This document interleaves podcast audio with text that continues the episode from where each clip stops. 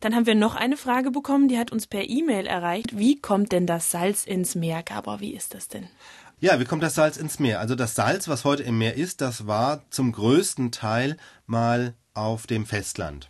Das heißt, das waren Mineralien, die in den Steinen drin waren, die dann verwittert sind, die dann von den Flüssen und vom Wasser ins Meer gespült wurden und dann im Meer gelandet sind. Und dann passiert Folgendes im Meer, das Wasser verdunstet irgendwann wieder, es, das ist ja der Wasserkreislauf, es bilden sich Wolken, aber die Salze bleiben drin, die verdunsten ja nicht mit. Und so hat sich dann im Laufe der Zeit das Salz angereichert im Meer. Diesen Zusammenhang hat man schon vor ein paar hundert Jahren entdeckt und früher hat man sogar versucht, dann damit auszurechnen, wie alt die Erde ist. Sie haben gesagt, ja, irgendwann hat sie vielleicht mal mit Frischwasser angefangen, das Meer war Frischwasser, dann kamen immer mehr Mineralien dazu in so und so viel pro Jahr und dann kann man zurückrechnen und ausrechnen, seit wann es das Meer gibt und seit wann es die Erde gibt. Sie kamen damals, das war vor ein paar hundert Jahren, auf neun Millionen Jahre, was, wie wir heute wissen, was natürlich überhaupt nicht stimmt, weil man so nicht rechnen kann. Das hat immer auch ein bisschen geschwankt.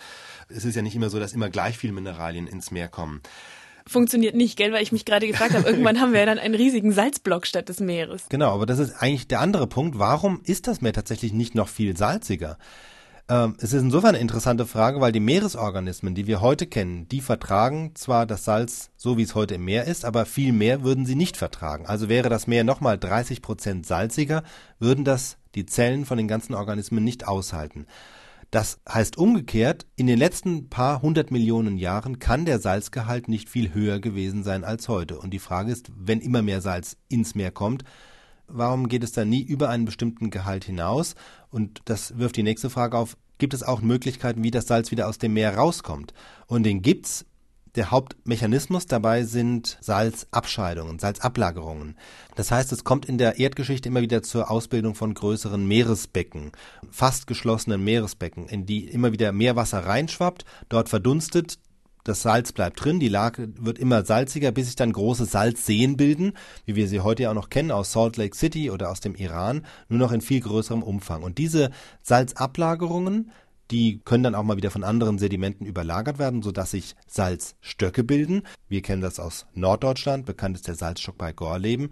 Das war alles ursprünglich mal verdunstetes Meerwasser. Das ist also die Erklärung, wie Salz auch mal wieder ab einer bestimmten Konzentration aus dem Meer herauskommt, sodass es nicht zu viel wird.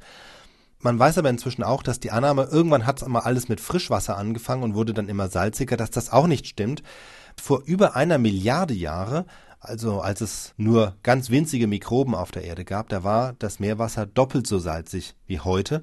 Und das ist auch eine der Erklärungen, warum es in dieser Frühzeit der Erde so lange gedauert hat, bis sich überhaupt höhere Lebensformen gebildet haben. Denn ab einem bestimmten Salzgehalt kann sich kein Sauerstoff mehr im Wasser lösen. Und weil es damals das Leben sowieso nur im Meer gab, waren alle Lebensformen, die auf Sauerstoff angewiesen waren, unmöglich.